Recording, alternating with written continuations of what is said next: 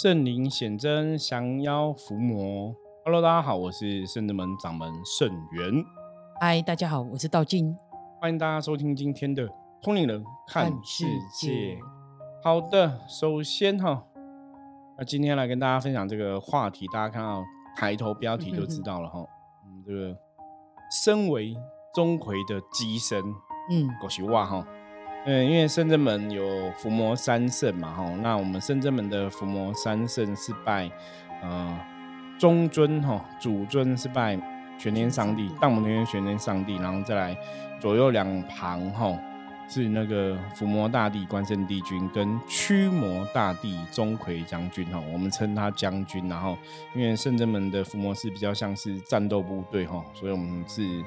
这些伏魔的大神哈啊，在圣人们里面来讲哈，都是要，就是我们讲就是跟哈妖魔鬼怪打仗的这样子哈。啊，那圣人们拜伏魔三圣，感觉上也是一个冥冥中的安排安排。嗯，早期其实我们一开始我们的主神是千手观音嘛。嗯。那当然，在宗教的一个系统里面，哈，你如果有接触观世音菩萨，就知道观世音菩萨在千手千眼的一个化身，哈，比较像是战斗神，哈，所以他手上拿很多法器，哈，都是在对峙各个不同的状况，哈。那当然，降妖伏魔，哈，千手观音的，哈，这样大悲咒，哈，很多朋友也念过，哈，祈求身体健康，哈，降妖伏魔啊，镇煞驱邪啊。做很多很多的事情哦，结界守护什么的，大悲咒都十分的好用哦。那早期认真来讲哈，一开始哈，我那时候自己知道的缘分，我自己是跟关圣帝君比较有感应。一开始跟关圣帝君比较感应，最早之前对。然后坦白说，我在还没有真的出来当老师之前哈，就是二十几岁在工作啊。然后那时候也会跟爸爸妈妈哈去外面的庙拜拜啊哈，就一般的小庙或是问世啊，或者去修家啊。嗯嗯。然后那个庙主神就是拜玄天上帝。那那时候也没有想很多，我们跟玄天上帝的缘分是怎么样，反正就是就是这样拜拜嘛，什么什么的哈。可是如果以现在来回头来看那个玄天上帝，我觉得我觉得那玄天上帝的机身那个神明是很好的一个神明。可是如果以现在逻辑来讲的话，对。因为我我会认为他可能真的比较是祖先呐，祖先，可是当然也是有修行的祖先嘛哈。这个信仰有很多啊，为什么会认为是祖先？因为他那个玄天上帝，我印象很深，他好像有点就是动作有点缓慢，就是不良于行哦，然后眼睛好像看不太到哦，这么酷，对，所以他就会人家会把他牵到一个定点，说对阿公在这边，那种客人在，比方我们要收金就站在正前方嘛。旁边就有人跟他说啊，往前啊，再就牵他到定点。机身本人就有身体生命，嗯，生命机身非常健康哦，健步如飞，还可跑可跳，身体很健康。是降价完之后会这样？降价之后就变，那蛮特别。走很走很慢，嗯，然后看不到路，就看不到。嗯，那一般我我因为我以前不懂嘛，对，我我现在懂了嘛，就会觉得哦，这应该是祖先的几率比较高。那为什么这样讲？理论上哦，神明应该是，就是神应该是健康健康的吧？威风凛凛，应该是健康有能力，神不会说看不把就跨膜，然后脚不良于行吧？对，这很怪吧？对，神明应该就是很健康啊，健全啊，神明不会有缺损，他的法相是圆满的啊。哦，嗯嗯，所以现在当然是以成为师傅回头看，就可能这样，可是。我不会演那个玄天上帝吼，也帮了我很多忙，在我那小时候成长过程也是修经啊什么的。那你在那边其实真的会觉得这个玄天上帝是非常的慈悲慈祥，那个感觉我是非常笃定的哈。所以我说，有时候虽然说是祖先，有的祖先也是很很慈悲慈祥，在学习神明做事嘛。我我相信的确有这样的一个能量，所以我们在那边拜拜，或是每次去看，然后玄天上帝降价办事。其实感觉都不错，嗯，感觉都是不错的，并没有觉得不舒服或不好。那只是说以现在的专业回头看这样的东西，吼，哦，就会就会大概可以去判断。那当然，就像刚刚跟大家讲的，哈，一开始我只是想说跟冠圣帝君比较有缘，然后卷天上帝的部分是有一次刚好看到人家在，就是忘记是一个。好像我去一个佛具店，还是看一个什么展，好像佛具店，嗯，刚好看到玄天上帝的那个金尊神尊就，是像我们我们拜这一对，我们现在拜这一嗯尊的那个样貌就对了。嗯就看完之后，那个神尊就一直在我脑袋里飞来飞去。就我我可能离开那个地方场域了，可能去做什么事情了，嗯，讲脑袋里都是都是那个神尊的样子，就无法挥之不去，你知道吗？就一直出现在脑头脑里飞来飞去。就同一尊，就对对对，然后后来嗯。我就回去要再请，嗯。没有，不是同一尊，那尊就不见了，啊就不见了，就不见了。嗯。那后来又看到那尊好像是忘记是一尺六的还是怎样，那后来又看到这尊嗯。全元上帝，就他是你知道有的神像他会雕一样的样子，对，然后那时候回去看的时候，那尊好像就被人家请走了，然后后来隔一段时间又看，哎，有什么怎么又有了，就赶快把他请回家。那就从请回来之后，当然我们在请这尊之前已经有拜玄天上帝了。嗯哦，啊，那时候玄天上帝也有来几次，可是感觉还是还好。嗯可是我觉得真的金尊来之后，那个感觉就不一样，就变成玄天上帝、关圣帝君，那甚至到后来钟馗来，缘分就连接起来。那钟馗将军其实在我们早期也是，嗯、我觉得这应该也有十年以上了。对，对，就是我们在办事的时候，他就来帮忙。其实真的很多神，真的，你叫我现在去回想说为什么会来，我我我大概也很难回想到非常巨细靡遗。可是，嗯通常现在有记忆的都是你需要他，他就来帮忙。嗯，那像之前跟大家讲到，我们是圣真门给这个天上众神哦，圣真仙的一个守护跟护持哦，嗯所以我觉得应该是这个原因，所以圣真仙都来挺我们。嗯嗯所以钟馗就是在那个时候，就是哎、呃我们要降妖伏魔的时候，钟馗就来帮忙。那后来我们才去找他的金尊。对，甚至很多神都是他先来，然后之后时机成熟了，我们再找金尊。我说他一开始我们先找小尊的，后来再升级大尊的，包括玄天上帝，包括钟馗，其实都在，哎还有济公师傅九人也是莲玄女。包大人是直接就是这一尊，但他也是就是都先来先来帮忙，对，先来帮忙，之后才找金尊，要不然就从小尊变大尊哦。就这个故事的发展，好像你觉得每个神来的呃状况都大同小异哦，所以我们就变有伏魔三圣。那早期有伏魔三圣之后，我就接伏魔三圣嘛哈，嗯就玄天上帝、关圣帝君、钟馗，嗯他们就会来降价办办事这样子。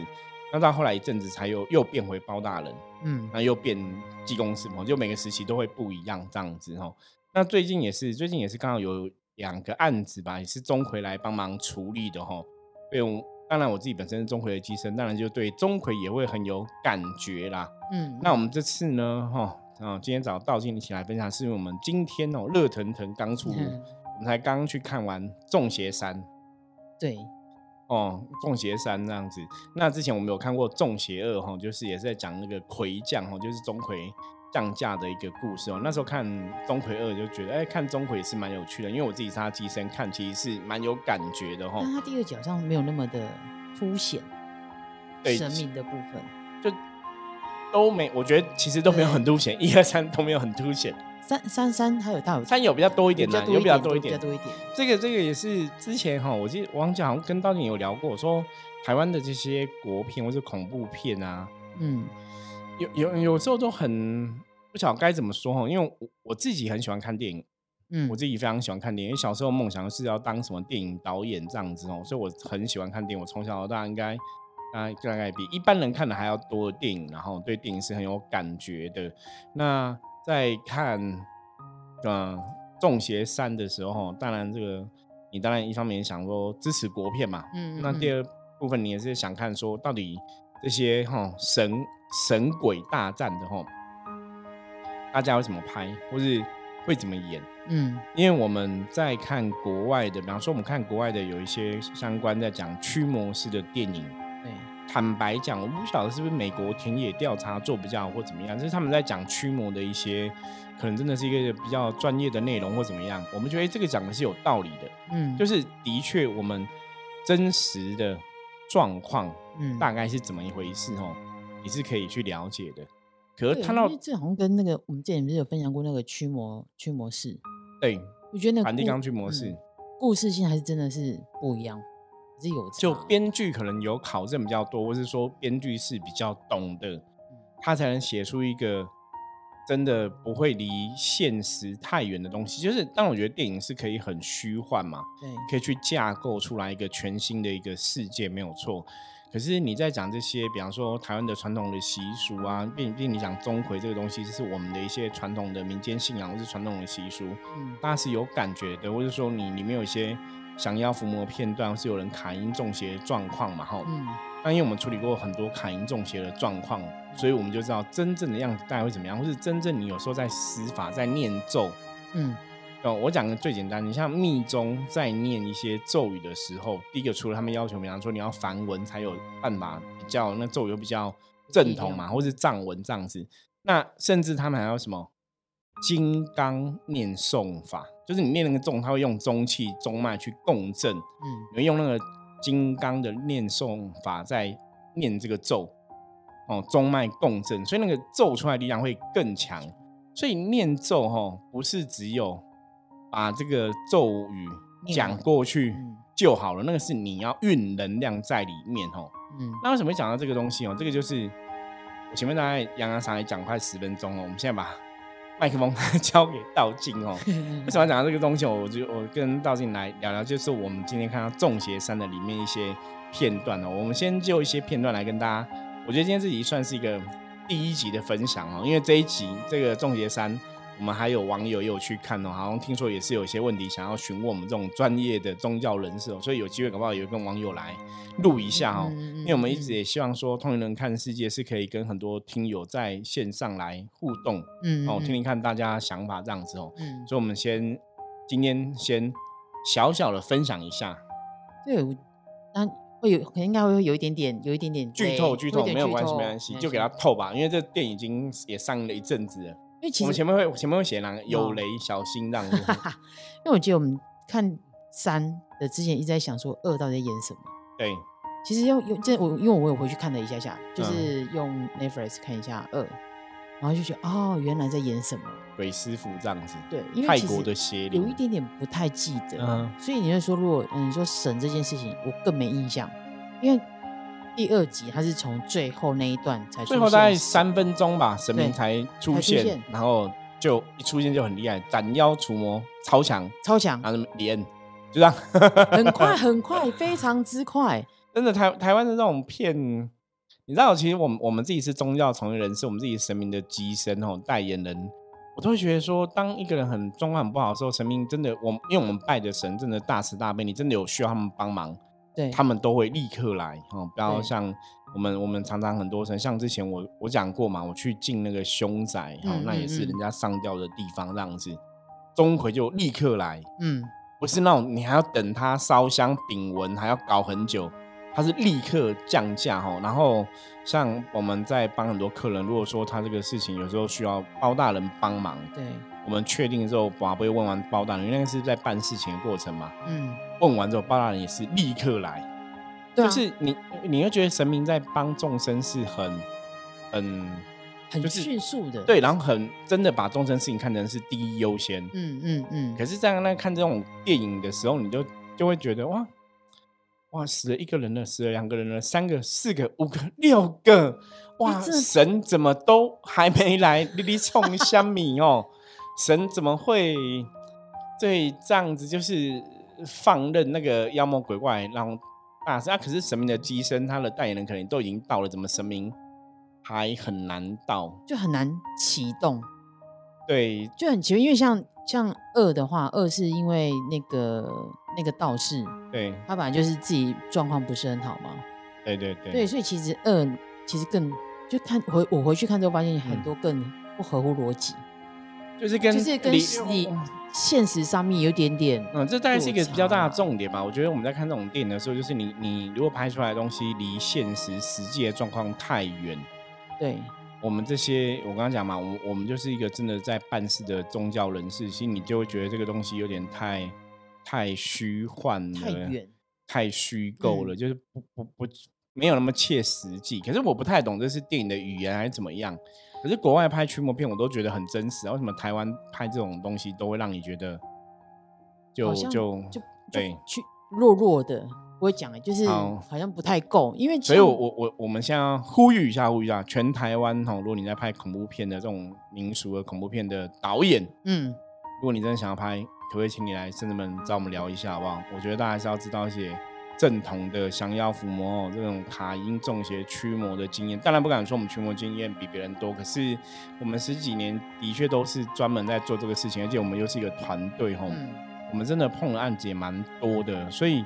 我们今天在看那个《中邪三》，就会觉得，比方说他第一幕，嗯，就有个女生中邪了，对，中邪了。我觉得当然他有几个桥段演的有像我们实际上经历的，比方中邪会变力量很大，看到庙会不敢进去啊什么的，会反抗啊，为什么？对我觉得那个都有演出来，只是就我们实际上来看，我觉得哦不太够，就是你会看得出来他是他在演。演员在演一个戏，嗯，我觉得那会让人家出戏，就是真实的，就是我我我觉得我觉得演的算是好。若以认真来讲，我觉得哎演的算 OK，嗯，只是说差一点点，对，就是那个力量，对，那个能量没有出来。就你知道，其实像一般演戏会有一种磁场或气场，你现在像很多那种影后、影星、影帝那些出来那个气场就很强，你就觉得他就是。这个人他就是这个角色，那个代入感会很强。对，可是你的演员的演技不到位，那个代入感就会出戏。对，哦，那像我们今天看那个，我觉得演员算是 OK，那可能是我比较认为是导演可能真的没有特别看过中邪的人是怎么样子吧，还是没有真的实地的了解，所以你没办法拍出那种感觉。对，因为他们那我觉得感觉就技术指导其实没有到，我觉得没有到位啦。对，就是就是你没有到，就差了那么一点点，没有说不，没有说很糟，就是我觉得你我们来看就是就差一点，对，差一点就还没有到那个力量的 power 呈现不不太够。对，我但我觉得他因为刚刚师傅提到就是他中邪那一段，我觉得他中邪上让我看到，我觉得他比较像是。前面他有点在是在降服自己的心魔，对，因为像他不是帮他驱嘛？然后驱完之后，那个男生不是吓到，对，但是就是男主角其实是很铁齿，非常非常铁齿的人，但是他又号称就是带天命的人，嗯，我觉得这跟现在的那个很多人遇到这件事情也也很像啊，会觉得那带天命，然后嘞。所以它里面也有讲一句，它是有讲叫做啊，所以带天命，然后呢，就是带天命是要干嘛？什么是天命？大家也有讨论这个东西，可是当然没有给一个没有一个很明确的指示嘛，哈。那我个人认为，如果你真的是这种宗教层面的，或者说是神明的机身，你真的带所谓的天命，哈，嗯，我们实物上，哈，实物上真的带天命的人，你多少从小就会有感觉，或是有那个。因缘，我我真的实物上比较少看到说带天命的人，然后本来都没有，都很铁齿，然后突然有一天带天命。你就像我，我以前虽然很铁齿归铁齿，可是我从小就在念佛，嗯，从小就就在读读经念咒，然后在拜拜，就很喜欢拜拜。我小时候超爱拜拜的，就是你会喜欢这些东西。当然，我也很很铁齿，很有自己的想法嘛。我觉得神都不能保护自己，为什么你就觉得神可以保护你？就是有时候会有这种冲突，可是。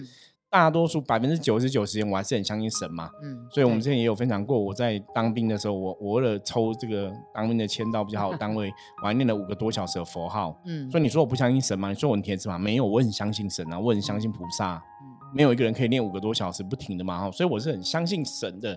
所以这种东西，你如果看我哈，当然我们现在是。我们现在是在做这个位置，成为一个师傅的这个角色，修行的师傅的角色，或者一个机身神明的代言人。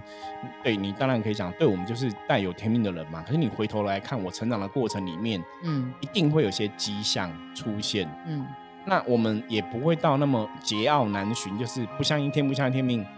那你如果说这个人吼，当然我觉得戏剧创作当然不太一样啦。对，这个人他本来都不相信天命，也不相信鬼神这些事情，嗯，然后最后一秒钟相信神，立刻降。这也有可能，就是人家讲放下屠刀立地成佛嘛。嗯嗯嗯，理论上是说得通啦。当然，实物上我是觉得好像有点小牵强啦。不过这种戏剧创作，我觉得是可以接受啦。可是我觉得比较可惜，就是他没有就这个带天命这个东西做太多的说明。对，所以像这种，如果你是神明带的这种天命，你应该就很清楚讲，这个就是要帮神明做事的嘛。嗯嗯嗯，要为众生服，帮神明做事的嘛。也许要从这个部部分去讲嘛，哈。对对，是不会这样突然。可是你，可是如果我们现在在看更远，其实小孩子应该还是有他应该自己有喜欢，因为你看他的剧情里面，他小时候就跟他爸爸在跳那个钢步嘛，嗯嗯，所以他应该有喜欢，他只是因为说就故事里面演他妹妹死掉嘛。所以他才去排斥的，因为他觉得，他觉得，那如果我今天带天命，神怎么没有保佑我的家人？对，为什么没有？我爸爸在做事情，就是在办事，但是为什么我的妹妹发生这样子的意外？阿神没有保佑啊，对啊，所以这个就是他其实这个他，我觉得我们现在在讨论嘛，就会看到哦，他要呈现这个东西，可是你拍的不够的明显，或是力道不够，我觉得就是可惜。对，就其实他的东西，他要讲的东西是他。有带天命，可是为什么家人会不信？嗯嗯，所以他显得好像不相信神。可是事实上，他们现在他是相信的。我觉得这个东西你要用电影员去讲，可能不容易表现呐。我觉得就是一样，像我前面讲说，有提到就不太够。或者像我们在讲《重邪三》的时候，大家觉得《重邪三》比较在讲父子啊、家人的亲情嘛，哈，我觉得很好。我觉得这部电影我会比较评价说，我觉得它第三集是有剧本。嗯，你看得出来他有野心，剧本是有有用心的。我觉得故事是比较多，嗯嗯，哦，故故事的架构是剧情情节，我觉得有比较比以前的《重邪一》或二，我觉得故事性是有比较丰富，有对，可是就还有进步空间。嗯，我觉得当然是我们是从我们自己的一个角度来看嘛，我觉得故事有比较丰富，他谈的东西有比较多，那也有进步空间。那这个东西我觉得牵扯很多东西，因为有时候电影就是一个剪接，对，电影的剪接其实很重要。你同样拍完的片段，你怎么剪怎么剪，那个东西就会感觉不一样。嗯，因为他他到最后去到了，因为他很贴齿，所以他对他讲，他其实没差。但是我觉得他就其实自己有感觉嘛，感受，因为他这个过程当中他可能遇到无形或什么，他会耳鸣。对，但是他又很铁齿，他会觉得我可以。嗯，所以他们去到那个旅馆里面的时候，他其实。耳鸣就是一阵耳鸣也是很严重，对，但是他还是觉得没关系没事。但我觉得他他在在之前，他的父亲给他了一个护身的，他也不戴。对，这个这样，我觉得这个就是戏剧手法，就是你不会贴纸到真的不戴啦，那个是有点一般。你若若以逻辑上来讲，我儿子 我儿子很想很少碰这个圣人们的事情嘛，嗯，可你给他戴护身的，都还是会戴。哦，一般。其实台湾台湾来说，其实庙里的小孩应该庙里的小孩大多数都小反抗归反抗，也不会反抗到这个地步啦。比如说香火带啊，对啊，保平安啊什么的，应该都会带。对对对，可是以以这样来讲，当然就是像我们刚刚前面讲嘛，就是因为他他觉得他既然带天命，爸爸做神的事，为什么妹妹还是会死掉？嗯，原来是对神有抱怨呐，也有可能啊，当然也有可能这样状况哦。可是。如果回到现实的，我们通常哦，如果你比方比方说你家有拜拜，然后你家有人死于非命哈，我觉得我们就会去研究一下哈，两个东西要考虑，第一个是神没有保佑嘛，为什么发生这个事情？嗯，第二个是还是拜的不是好的神哦，或是这个神有问题，因为我们也听过实物上一些别人的案例，可能家里也是有拜神嘛，可能家里的神可能对他们都会有一些威胁。哦，你不帮我办事，我就让你没办法生小孩，然后他真的就流产。嗯，那就这也是人家分享案例，我就觉得那那那那个神应该真的有问题嘛？对啊，就是怎么神没有办法保佑家人哦，那可能要去看一下，或者说你你是真的被无形攻击。嗯，我觉得这要去判断啦。但是我想问，因为有一幕就是你在讲说送，比如说像传统的送肉粽这件事情，他一定是送这个绳子嘛？对。那送这个绳子其实也是法师去把那个绳子拿下来，一般都是这样子。对对。但是你看，那是那个男主角把那个绳子给割断，割断。嗯。但是为什么这个煞先是从他的朋友下手？因为煞动不了他，所以动他朋友。而且你如果他割断前，其实他朋友就已经先中了煞，因为那时候还没还没割啊。他朋友那时候还，哎，那时候还没有割。所以他是好那如果说这样子的话，应该是，但是因为动不了他，是因为他带天命吗？对，有可能的，有可能有神明的护持，或是他能量比较不一样。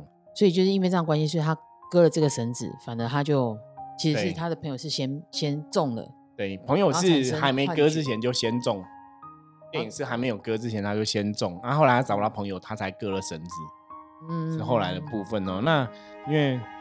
当然，我觉得逻辑上来讲，的确这样，就是那个送肉粽的习俗里面来讲，那个自杀上吊那个绳子煞气是很重的嘛。嗯，所以如果你能量真的是比较弱、比较轻，你的确有可能被这个煞气冲煞，甚至被鬼上身，是有可能的。可是比较多哈，你说真的要鬼上身，因为如果这个这个煞气有送走，而不见得也会有这个状况。那当然送煞还是看法师的功力啦。嗯。法师的功力，我觉得是关键吧，就是有没有到。对，不过像像看这种电影，我们有时候来思考一点，因为电影里面它是像跳钟馗是比较属于后天的法门嘛，它有固定的步伐、固定的咒语、固定的一个仪式，甚至怕名都是嘛。哈，那个脸要怎么脸谱要怎么画？那像我们灵修的法门，像深圳门，我们的钟馗就是我们是接那个灵气嘛，就证明能量下降这样子吼。就也比较没有那些繁文缛节啦，嗯，就是因为他店里面是说你要踏完那个七个那个冈部神明才会来嘛，对，我们在看的时候觉得这有点太慢了，还要踏完七个才来。通常我们是真的只要那个状况机缘成熟，你可能一运能量，能量一上体，啪，立刻来这样子。对，因为记得之前前花第几集。很很前面是不是就有分享过，就是去进那个凶宅？对，神明就立刻来，根本是连我想都没想。对，可是你你只能讲说，那神明可能真的都在我们旁边，或是跟我们都在一起。嗯，所以那个是立刻来，真的需要神是立刻来。因为早期包括我们出去外面啊，我们有去绕境过，嗯，然后有有遇到不好的那个邪魔歪道嘛，哦不好的能量。在那个状况里，我们的神是啪一秒钟立刻来，对，零点一秒，对，所以实物上是，哎，神一直都在啊，嗯，他要保护你，他知道现在这个这边有比较不好的煞，他要来护你，他是很快的，他不会说你还要照程序 SOP，第一步、第二步、第三步、第四步，我觉得那个是有点缓不济急吧。对，所以那样子。就是其实那演戏是可能他要展现那个戏剧的语言跟紧张，呃，有可能的那个那个张力嘛。对，但是我觉得可能也有差别在于，毕竟真的有没有认真在修行上面。对，那那当然像我们在看电影的部分，我觉得就是我刚刚讲嘛，很多是戏剧为了去去烘烘抬那个气氛或者戏剧张力，他会这样子演出没有错。可是包括像我们在看电影里面，他可能在念那个咒，嗯，我们都学念那个咒，咒本身。都是道教在用的咒，我觉得这是没有问题的，那都很专业。我说道家在用咒，可是这个咒本身的确是有力量，这也没有问题。嗯，可是练咒的人没有功力，或是练咒的人没有念出那个感觉，嗯，我觉得就弱了。其实我们在看这部电影的时候，觉得练咒有点弱了。对对，就是就是就像一个人把咒读完。可是真正你在念那个咒，在看那个东西，其实咒是很有力量的。对，当然当然我们是先天的念法可能不太一样，可是后天的念法，我有听过那后天法师在念那个咒，也是很有能量。嗯，所以我都觉得你是不是应该去找正统的法师教你念一下怎么咒，或者怎么样，或者那个念咒的速度 tempo 或者怎么样，要有那种 power 那种力量。对，我觉得那个力量我们在看的时候啊有点弱，对，就有点小弱这样。因为念咒大部分都是那个上一集的女女主角嘛，对，或者说是就是演员自己在念嘛，或者像我们看这一《重点三》里面是李新文在念咒嘛，哈，对。可是我我在想说，应该还是可以怎么来强化念咒那种感觉。对，因为你看像有有些像他的歌，有些歌曲，比如那种宗教有些歌曲，其实他们都唱的很让你觉得很有力量，对。所以其实主题曲的力量搞不好比念咒还强。对，就是。你是说，如果这样比较起来，他反而唱的还比他念的还有感觉，真的，就是那种入心的感觉还是不一样。对对对，那个是蛮蛮有趣。可是当然，我觉得台湾也是很努力在走出这个东西，只是我们看到一些面向是小小可惜。我觉得有很，你可以看到，嗯，电影的团队是努力要去呈现一些东西给观众。嗯，那只是在某些层面来讲，就觉得就少一点，少一点。有点可惜，包括那里面那个女生的状况嘛。如果你真的是一个办事的一个老师或什么的话，你在外面闻到味道，就看那个结界，你已经做了结界了。对，那你进去再看，其实实物上也不是说，哦，我觉得这边太凶，我赶紧走。我觉得这有点弱了，就是要看电影，你是要把它塑造成一个什么样的角色。可是既然第二集钟馗会降在他身上，嗯，就应该他也是天选之人嘛，有天命嘛，所以理论上第三集，我以为钟馗还会再降他身上，你知道吗？我以为是，我以为是他，哎，对啊，那结果钟馗找了个新的接班人，可是。你你你当然认真来讲，台湾有分领这个制度，所以有可能是不同的钟馗嘛。你家有钟馗，我家有钟馗，我们钟馗都会降，就像我们圣人们的钟馗将军会降我身上，别人也有钟馗会降他身上嘛。嗯，那就看谁比较厉害。如果你要比功力，我觉得大概是这样的东西吧。所以那个女生应该她没有能降钟馗，或者说他现在已经在办这个事情了。我们本来误以为他会有点厉害，我也 可是就是觉得哎，好像比第二集还逊哦。第二集还可以拼鬼师傅呢。这一集完全是被鬼之傅压着打，你知道吗？对啊，就是第二集他还可以对抗哎。这一集好像只只只能找到，他就是一个辅助的角色，然后就感觉到，然后钟馗也不会降他身上，然后是降另外一个男生男主角。对，就是蛮蛮有意思的，所以就我觉得可惜了。我觉得这是电影没有想好，不然你那个女生应该是可以做很多发展。如果你让她第二集、第三集都出现，然后她从有时候是钟馗的妹妹，应该可以有更多的延续，延续对啊，对啊，就可惜了，可惜了。这边你又去创造个新的东西来，我觉得没有去接续那个东西，就可惜了。这样子，那我们就是结论这这个就是死蛮多人的，对 啊，有点有点太夸张了。每次在看这种电影，我都会很小生气，就是就是恶魔都很厉害。对，就是神要救一个人，好像就是要很很难很难。然后，但是恶魔要让很多人死掉，很简单。就前面已经死了七个人了，钟馗才那个人家要去磕头请他帮忙，他才来。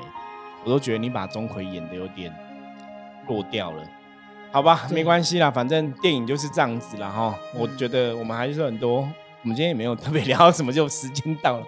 我觉得还有多很多东西可以来陆续跟大家分享哦。今天是那个初试提升哦，先跟大家简单带一下。我们今天看魁哦，中中邪三哦，呃，鬼门开的一个一个电影哦，然后跟大家讲一下，我觉得我们今年也有办鬼门开，也是钟馗来帮忙，对，就很不一样哦，很不一样哦。而且我们在今年农历七月鬼门关的时候，我相信钟馗也会来哈。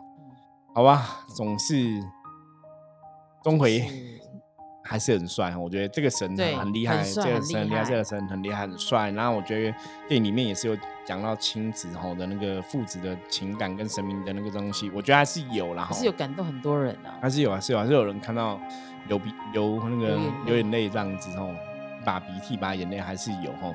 那只是我觉得我们当然希望台湾的电影可以越来越好，那尤其这种在介绍神明的。对我们这种神明的代人来讲，我们都希望介绍神明的，真的神明没有那么逊，可把神明拍厉害一点、帅一点，哦，可以更帅，你知道吗？或者是更多？对，就是可以更多神明，你可以大战剧情，还是可以看怎么编写，然后不要这么容易，就是神明好像怎么看？对我，我觉得这个可能要怎么安排？每次都在最后一刻，然后才胖，才大显神威。对对，可是不是啊？就像我们实物上，我说前面的时候，神明就会立刻来了。通常我们真的遇到病人，不是说遇到有人死，神明才会很厉害。因为通常这个病人，如如果真的身体不好，然后身体很严重，说遇到很大的一个，嗯，不管是无形的伤害，神明都是立刻来，然后都是很很。尽一切力量在帮忙哈，所以我说这是离食物好像有点远，然后就会让你看的会有点小出戏这样子。对，好，今天简单分享一下，希望大家喜欢哦。如果大家有去看过《众邪三》这部电影哦，也欢迎你来敲我们哦，我们一起来聊聊分享哦，或者说你对台湾这些恐怖片，嗯，这些鬼片有没有什么心得哈，来可以跟大家聊聊哈。我们也希望台湾有更多好看的这种恐怖片出来哈。那如果要拍中邪的宇宙，要拍钟馗将军的宇宙，我还是希望钟馗钟馗将军他真的很厉害哦，大家不要把他拍的，然后有点小弱弱吼，我觉得就就不是很好，这样子可惜的吼。好，那我们接着来看一下大环境负面能量状况如何，用象棋占卜牌卡抽一张给大家来参考。黑马黑马是黑色的旗哦，表示大环境有一些负面能量状况会干扰大家的情形哦。那今年可能是因为台湾现在有台风嘛哈，所以负面能量有点剧烈哈。那黑马就跟大家讲哦，今天容易哈走一个耗损的局哦，很多事情你可能会觉得都在付出很多哈，可是成效好像都没有你预期的那么好哦。那没有关系哦，今天是走一个哦顺其自然的路线哦。